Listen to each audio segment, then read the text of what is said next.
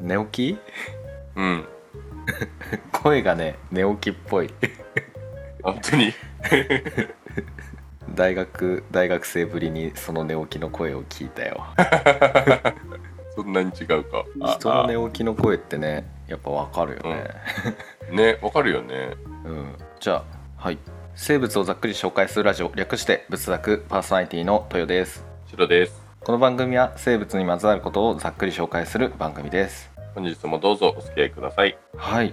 ということでじゃあお便りいきますはいはいオーストラリアのハリモグさんからいただきましたありがとうございますありがとうございます座席番号は BZ2202 の32番ですねはいはい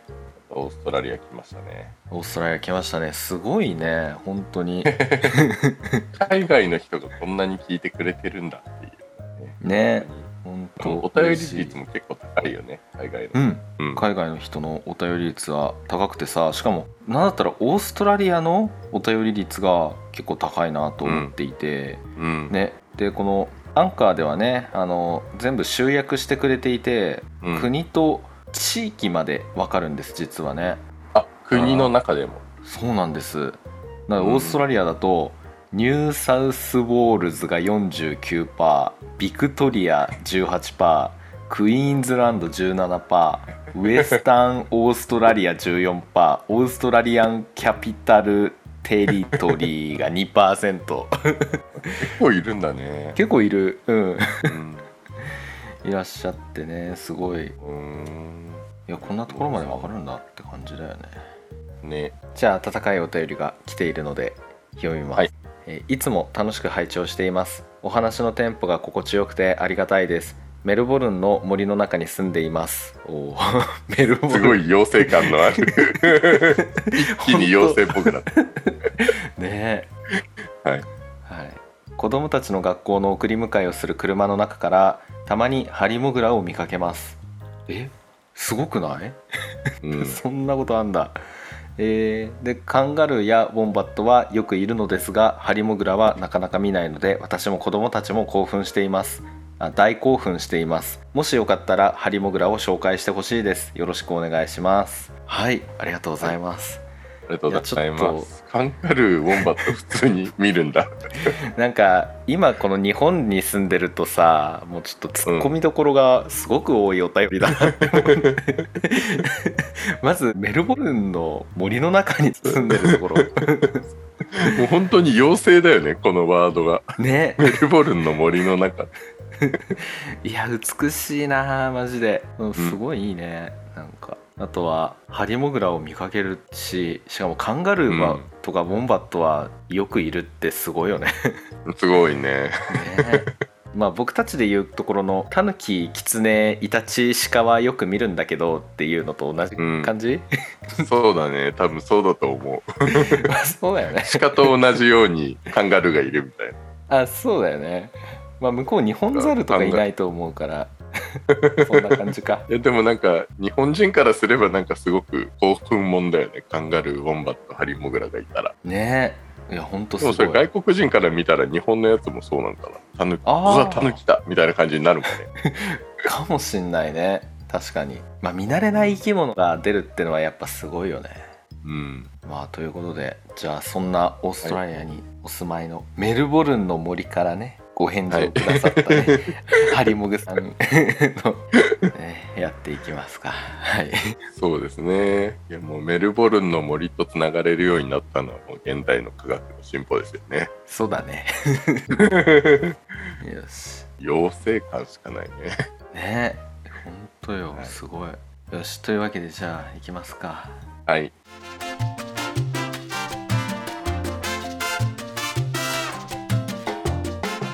じゃあ本日は何を紹介するんですか今日はハリモグさんからお便りでいただいた好きな生物ハリモグラについてざっくり紹介しますはい。よはいろしくお願いします。はいまずハリモグラって知ってます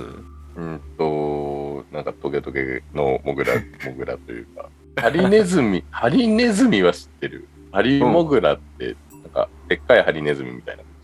感じ。まあそうね見た目はそう かもねじゃあやっていきますねはい。はい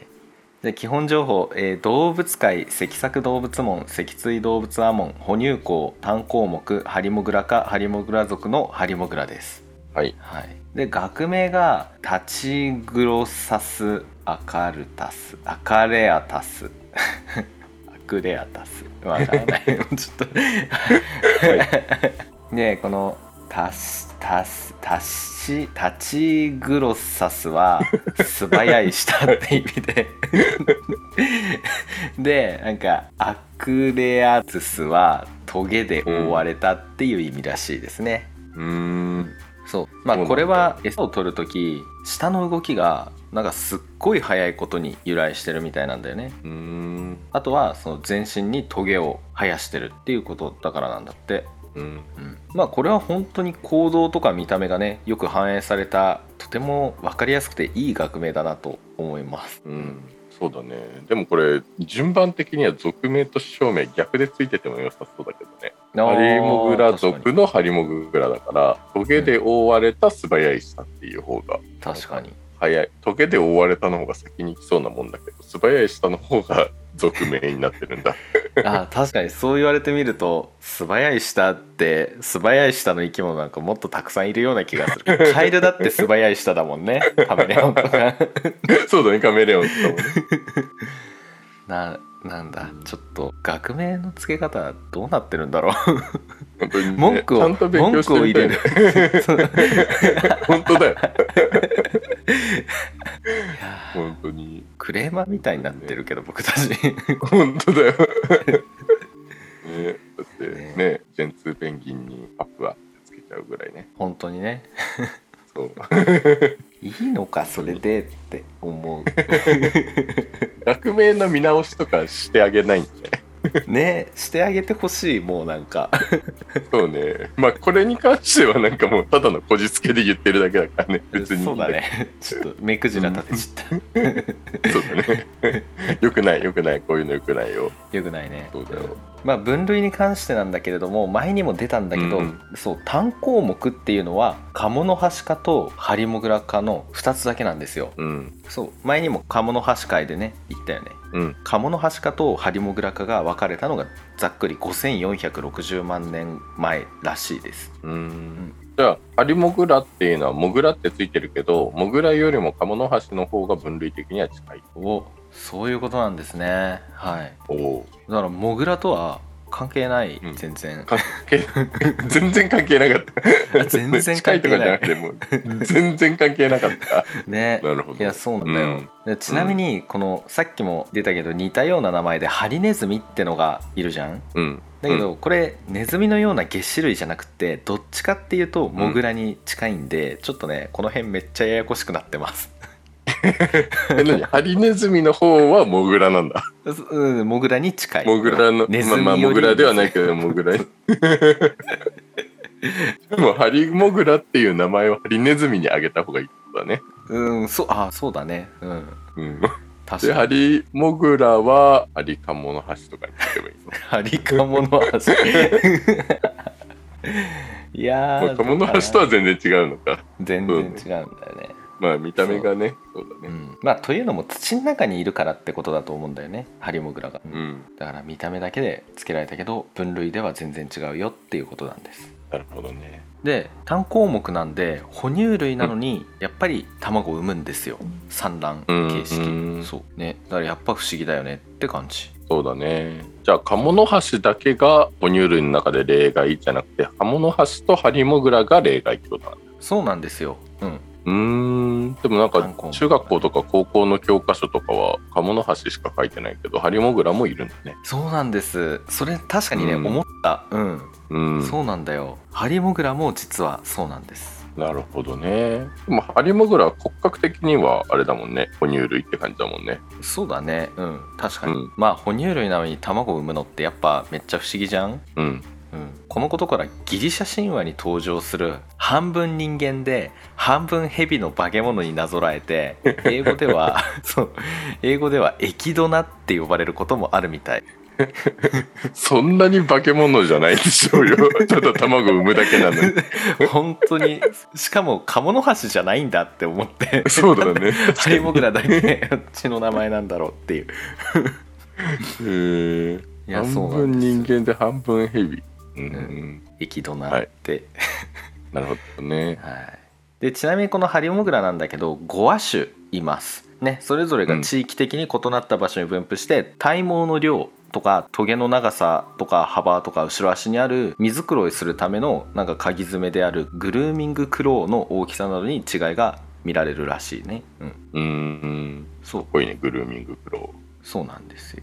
うん。ね、であと、はい指が5本のハリモグラ族に対して指が3本のミユビハリモグラ族に分かれてこのミユビハリモグラ族には3種類いるらしいうん。だからハリモグラ族の中には5亜種いてで、うん別のミユビハリモグラ族には3種類いるっていう感じなるほどね。なんか、指の数によって分類分けがちみたいなのあるよね。ね分けがちあるよね、まあ怠け者にしてもあとなんだっけ、うあとミユビあカメカメえにっしても、と、ねカメ、カメ、ロとシリアクリガクメにガメしてにもし。てもねうん。ね、なんか意外と確かに僕たちも紹介していく中でそういう分け方してるんだなっていうのをねうん。気づくところあるよねそうね。はい。まあ指の数って大切そうだもんねなんかねうん。まあそうね。非定目と偶定目も、まああれ言ってしまえば指の数みたいなもんだもんね。確かにそうだね、うん。そうだまあ指か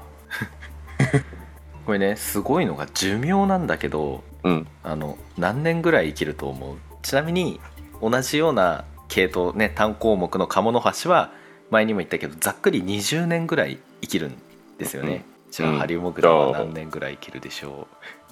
同じぐらいじゃないんですか、20う、そうだよね、 年。うんなんと40から50年ぐらい生きます結構いけるね。倍ぐらい生きるんですよ そうというのもハリモグラの平熱が、なんか地上に住んでる哺乳類にしては結構低い32度くらいなんだよねうん。そうなので消費する熱エネルギーが低いからなんか長寿なんじゃないっていう風に言われててなんかその詳しいメカニズムはよくわかんないけれどもなんか研究が進められてるみたいだね、うーん。とりあえず長生きだけど、まあなんで長生きなのか、そんなにまだ分かってない。そうそうなんかその代謝が低いっていうのと何か関係があるんじゃないっていう風にね、うん言われてるみたいねなるほどね。そう、はいほんでじゃあね分布なんですがざっくりインドネシアオーストラリアパプアニューギニアのなんかその分布域内の岩石地森林山地砂地に生息していますうん。はいはい。で意外とね結構広くいるなって感じだけどまあオーストラリア周辺ってことだよねうん、まあそうだね。でモシキ山地はシドニーらしいですねはい。モスキ産地ってね。わから ないモシキ山地だからあのここでよく見られるよってことだと思うんだよねああ、なるほどね。うん一番いる、うんあ、えっ、と、新種記載の時に、えっ、と、ほうモスキ標本が採取された場所。ああなるほどねだから、一番最初に、一番最初に、えっ、と、多分見つけた場所みたいな感じなのかなるほど、うんそういうことな。か新種を報告するときに、なんかこの、あ、だから、ジェンツーペンギンは、パプアいない。ああ そういうことか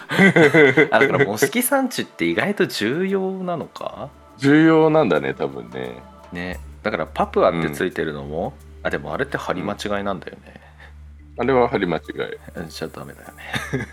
うん。 そうかどっちにしてもマジでパプアのそのジェンツーペンギンはどうにかしてほ しい書いてあげてほしい。変えてあげてほしいね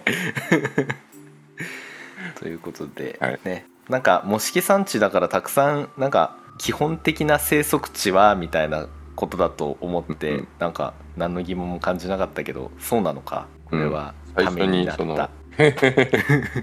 でもまあ、うん、い基本的にそこにたくさんいるからそこが模式産地になってるんだとは思うけどね。ああまあそうだよねうん、そっかそっか、うんまあでも正確に言うと、まあ、模式標本がうん、取られたっていうか、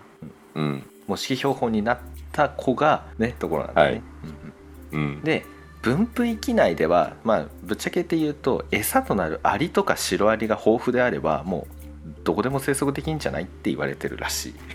うんアリ食べてるんだそうアリ食べてるんですよ、うんねなるほどねということでじゃあ、はい携帯をねいきます、うんはい携帯は全長30から4 5トルぐらいで体重2から8キログラムぐらい、うんはいで糞まあ口だねそのところね口は約7 5ミリだから結構うん長細いってイメージなんですよね、ああアリ食べるからってことアリ食いとかも先がは長細いよねそういうことなんですよでしかも、うんなるほどねは細長いし舌も長いっていうかシャシャシャシャってああそっかそっかそう俗名にもついてるようにそううんだからなんだよねなるほどねそうであとやっぱなんといっても特徴的なのがその全身にあるトゲですよねうん、そうですねこれ、まあ、よく動物界でさ耳にすると思うんだけど実はこれ毛が変化したものらしいんだよね、うんうん、だからサイの角とかと一緒だね、うんでこれね1年に1回生え変わるらしいうんであとトゲははいそれぞれ独立した筋肉によって別々に動かすことができるらしいんだよね一本一本ううん書いてあったすごくない まあそんな器用に動かすこともないと思うけどでもできるっちゃできるらしい、なるほどねねうんまあねすごいなって思ってでちなみにこの体毛には世界最大と言われる約4ミリのノミの一種が寄生している場合があるらしいですうんうんこれはもうちょっと本当にいいかなって思う情報なんだけどそうであと穴を掘るので爪がよく発達してるんだよねうんってことなんですねまあこんな感じで結構その穴を掘ったりだとか舌でアリを食べたりっていうアリ食いに似てることからさっき「エドナって言ったけど、別の英語の呼び方ではスパイニーアンセーターみたいな アンセーターみたいなちょっと呼び方わかんないなあのトゲアリ食いって呼ばれるくらいなんだよねああなるほどねじゃあやっぱアリアリ食いっぽいねみたいなのは全面的にあるんだね、そうそうそうそう、あとはねカモノハシに似てる生き物っていうことでねまあうん単項目でね目が一緒だからなんだけどその、うんカモノハシのざっくりびっくりポイント覚えてますか物橋なんか後ろ足に毒があるとかだったっけあ素晴らしいそうなんですよね、そう、はいあのちなみにそうなんですハリモグラも毒を持ってるっぽいんだよねうおん、そうそうなんだだけどそうカモノハシとは違って爪もちょっと短くって毒腺が退化してる的なことがねあの言われててだからあーそなるほんどなね強力じゃないと思うんだよねうんそうカモノハシなんてあねなんあかれをなもう名残があるぐらいなあそうねそうね名多分残があハリモるグラにはかもね、うんそうねそうなんですただカモノハシはこれを結構武器に使ってたじゃんうんだけどハリボグラ自身はこれをメスを誘い込むためのものとして使ってる的な説もあったりするんだよねだからそんなに毒で何かをしようっていうわけじゃないみたいうんただそのハリモグラを素手で扱うと皮膚がピリピリするっていう報告例もあるらしいからなんかちょっとわかんないうんやっぱなんかちょっとした毒はあるってことなんだかもしんないよねううんんあとその見た目からもね想像がつくと思うんだけどこれ身を守るためにトゲボールのね携帯にトランスフォームすることができます 丸まってねなるほどう イガグリみたいなウニみたいな感じでねーんトゲボール携帯にねこれあれだよねハリネズミもできるよねあハリネズミもできるよねうん、うんやっぱみんなそういうふうにできるんだまあ針持ってるってことはねなんか防御のためってことだもんねうんでこれがね僕は一番これびっくりしたんだけどうんあのなんと胃がないんですよどうやってんのなんかねあちなみにえねなんこれカモノハシも胃がなかった あそうなんだう単項目うん単項目胃がなかったっぽいなんかーんななんでもうなんかその何その消化管をこうに行く過程で消化されつつ吸収されつつみたいなのを一緒にやってるみたいなことなの的なことなんだろうね、うこんこで消化してここで吸収とかそういうふうに分かれてないってことまあうんそうね多分消化専門の臓器的な機能がなんかなくなってしまったのだろうなと思うんだよねうんなるほどねそうだからなんうかん他の魚類を含むなんかいくつかの脊椎動物でも胃の喪失っていうのが確認されててねなんかうじゃあこれねそんなにあれなんだなんかえっ、と珍しいわけではないんだまあ一応そうだねうんうんまあなんか18回起きてるらしいこの胃の喪失っていうのが別の生き物でねうんうんそうなるほどはいでこれなんでそんなことが起きたかっていうと胃酸を必要としない食事にシフトチェンジしていったから胃の性能が弱体化したんじゃないのっていうふうになんか言われてるらしうい、ん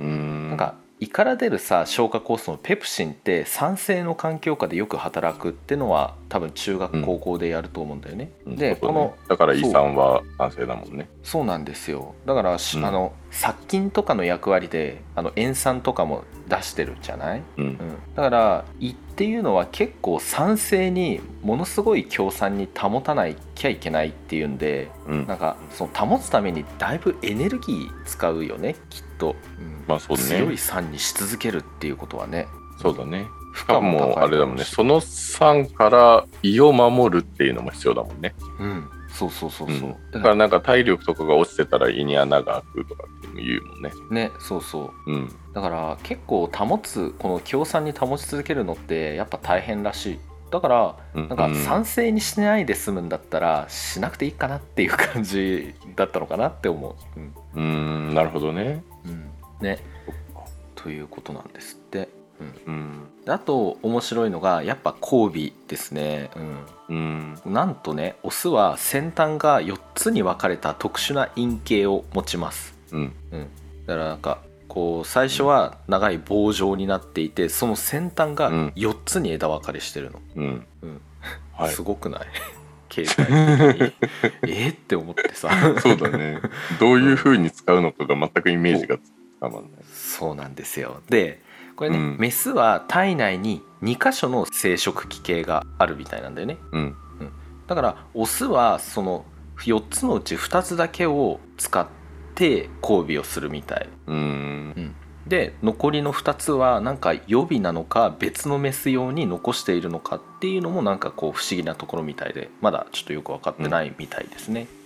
なるほどね。そうでメスは繁殖期が近づくと腹部の皮膚と筋肉がひだ状に伸縮して袋状になるんだよねだからまあ、カンガルー的な有袋類ってほどまではあれかもしれないけどまあ袋状の構造になってうん、でこここを育児脳って言うんだけどこのうん。前の方に乳腺を発達させます、うんだかうん。らまあでもハリモグラも乳首はないのでその皮膚から母乳がにじみ出てくるよっていうような感じ、うん。なるほどね。そうそうはい。ということなんですねで卵は1個ずつ産むらしい1個しか産まないみたいうーん。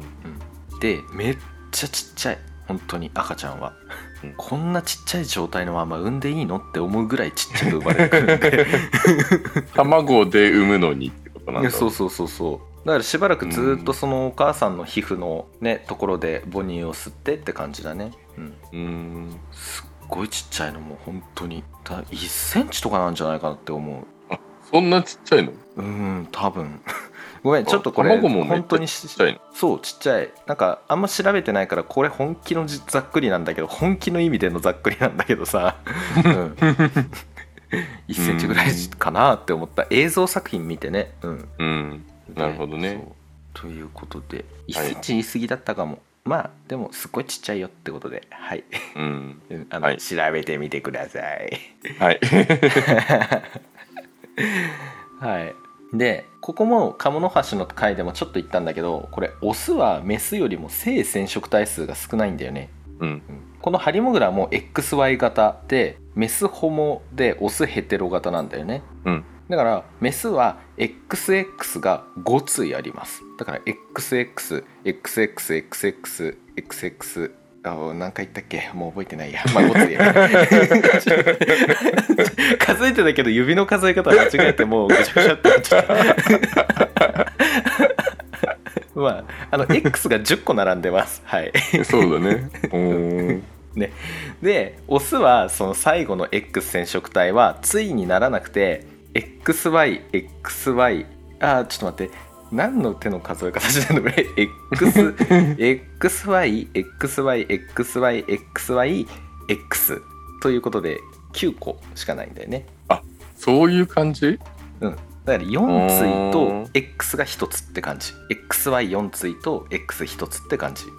XY 型と XO 型が混ざったみたいな感じあー確かにねそっかペアがないからね、ねそうなのかもねううんうんんうんなるほどねなんだってさ、はいって感じでまあせっかく染色体の話出たんでちょっとねまた遺伝子的な話をしようかと思うんだけど、うんこれカモノハシとちょっと比較して、うフんェロモン受容体遺伝子これねカモノハシでは262個なのに対し、ハリモグラは28個なんだよね、はいだから全然はい10倍ぐらい違う、これは多分水性か陸性かの違いだと思うんだよね、うんやっぱ水性は溶けるからさそのフェロモンを感知する能力が高くなってるのかなって思うんだよね、うん、なるほどねで一方この嗅覚受容体ねこの嗅覚受容体遺伝子はカモノハシがうん299個なのに対して、ハリモグラは693個なんだってそうなんですそうそうそうそうだからめっちゃ鼻がいいってことなのかなって思った、うん、うーんねであと最初に言ったけどハリモグラは土の中で生活してるんで酸欠にものすごい強いんだよね、うん、うんだからなんかあの酸素を運ぶのって赤血球じゃないですかうんまあうんもっと言えばその赤血球の赤さを作っている色素タンパク質であるあのヘモグロビンっていうものがねそれを担ってるんだけれども、うんこのヘモグロビンが他の生き物とやっぱりハリモグラは独自に進化してるらしいんだよね。ううんんだからやっぱいろんなところでやっぱ単項目ってのはなんか僕たちから見ても不思議な生き物だなって思うんだよね。そうだねうん、同じヘモグロビンでも違うヘモグロビンなんだ、そうそうそうそううんなんか、うん、違うんだってそう考えると面白いよね別の進化してるんだから例えば別の色とかさ別のものになればいいのに同じ似たようなものにはなるわけでしょそれも不思議だよねまあねそれ不思議だよねまあ確かにあの節足動物とかだとヘモグロビンじゃなくてヘモシアニンって言ってさ中心の元素が、僕たちは鉄ねヘモグロビンは鉄でできてるから、鉄分なくなったら貧血とかになっちゃうみたいな、 あまあだから鉄でできてるけど、ヘモシアニンは銅でできてるよねっていううーんそうそういうあ違いもあったりするからまあ、哺乳類は基本ヘモグロビン系統でこう進化してったのかなって感じだね。うんなるほどはいそうなんですよ。ねえだからまあこんなね不思議で可愛いハリモグラはねだからどこにいるのってことですよね。うんそうですね これはですね上野動物園東山動物園そしてお豊も大好きで半年に1回は行く沼津甲深海水族館にいます。待って待って動物園はわかるけどなんで水族館深海水族館にいるのいやそうだよ深海水族 館ここここの沼津港の深海水族館は多分メインがシーラカンスなんですよ。というのもシーラカンスの凍結保存だとか乾燥した保存あのうんまあ、標本が複数あるんですね、シーラカンスの標本って置いていいっていう許可がないと置けないんだよねあそうなんだそうなの、うんだから置けること自体がすごいことなのようんあだからそれがメインだから深海水族館って言ってるけどってことうん あでもほらシーラカンスってさほら結構いろんな生きた化石でいろんなところから派生していったっていうような生物のなんかうん起源みたいなのを探るので研究されてたりするじゃないだからハリモグラってそのいろんな起源になるわけじゃんなんか不思議ななんか哺乳類の特徴も卵を産むっていうそのうん特徴も持ち合わせるから何かしらの起源になってるよねっていうんで、うん まあ、深海水族館だけれどもある種こう生き物の起源感みたいなって言ってもいいくらいなんだ ねなるほどねだからあーそうあの深海水族館だけどハリモグラがいるんですよ。なるほどっ。て勝手に解釈してる 別にそう言ってるわけではない。あのねいっぱい説明書きが書いてあるけどあの忘れちゃった、うんうん多分書いてあると思 うでもずっと寝てるからあの丸まってるところしか僕見たことないです うん。はい。はいいやすごい沼津港の深海水族館マジでみんなで行きたいと思ってるところの一つです、うん。ね沼津行行っってたんだけどな。うん行った行ったことある。へえなんかサメとかがいた記 憶はある。サメえサメいなかったっけ？なんか深海のサメ。深海のサメいたっけかな覚えてない いななかった。嘘ついたかもしれない。行ったっていう記憶しかねえや。うんそうねちょっとうん。僕もシーラカンスのイメージが強すぎてさ他にどんな生き物いたかってあんまよく覚えてないんだよね、なるほどね。うんはい。はいということでなんだっけあでそうあのねもうとにかくみんなで会いに行こうねうん。ただ収録日これゴールデンウィーク初日に撮っててうん。配信日は多分ゴールデンウィーク明けになりますよね。そうですね。予定きでっとはみ ね。んながそうあの休みが終わって精神的に疲れ切ってしまっていると思うんだよね。これ、ゴールデンウィーク前に話したか ったな。 深海水族館に行ってくださいっていうね。そうそうそうだけどゴールデンウィーク終わってもうああ楽しかったな遊び尽くしちゃったなもう行くとこないなってなっているそこのあなた沼津に行きましょ うねいいところですハリモグラに会いに。はいハリモグラに会いにねいやシーラカンスにも会いに、うん、竜宮の使いのちっちゃい赤ちゃんの標本もあったりするからねうん、あとみんな大好きラブカの標本もあるしあとあそうだあれあれだよあれあ忘れちゃった忘れメガマウスメガマウスザメのね標本もねあってこれすっごいでかいんで多分僕前にツイッターであげたと思ううん。まあぜひね見てもらえたらと思いますねみんなで行きましょう土はい日ね、土日を使ってそうですねあ。のゴールデンウィーク明け嫌だなって、ね、あの思うかもしれないけどまだ楽しみたくさんあるからねあの元気出していこう、ね僕もきっとゴールデンウィーク明けすごい嫌だなってなってると思う、ねいやもう想像できるもんもううわ仕事嫌だなって 思うそうね。2日休みとかだったらさ、仕事に戻るの余裕だけど、1週間も休みが続くともうなんかね、あ行まあきたくないなってなってくるよね。うんあでも僕あれだななんか1週間も休みなかったあの明日仕事だったわ 土曜日 ということでじゃあねはいゴールデンウィークはい。明けの配信だから、まあ、みんな頑張っていこうねはいうん。ちょっとちょっとなんか考えてみたんですけど、おポケモンのサンドパンっているじゃないですか。いるね地面タイプじゃないですか。あうんうんこれ絶対ハリモグラを危険としてるよ ね。っていう。そういえばサンドパンハリモグラだよねきっとあれねハリモグラだよね、あれ。ハリネズミじゃないよね。ハリネズミではないと思う割とでっかいしねうんうん。爪もしっかりしてるからじゃない、うんあそうだねそう。あとね、なんかあの、トゲデマルっていうやつがいるじゃないですか。うん誰ね、そういうポケモンがいるんですよ。トゲデマルってやつが。あ見たトゲデマルピカチュウみたいなうん。ピカチュウじゃあなそういピかカチュウみたいな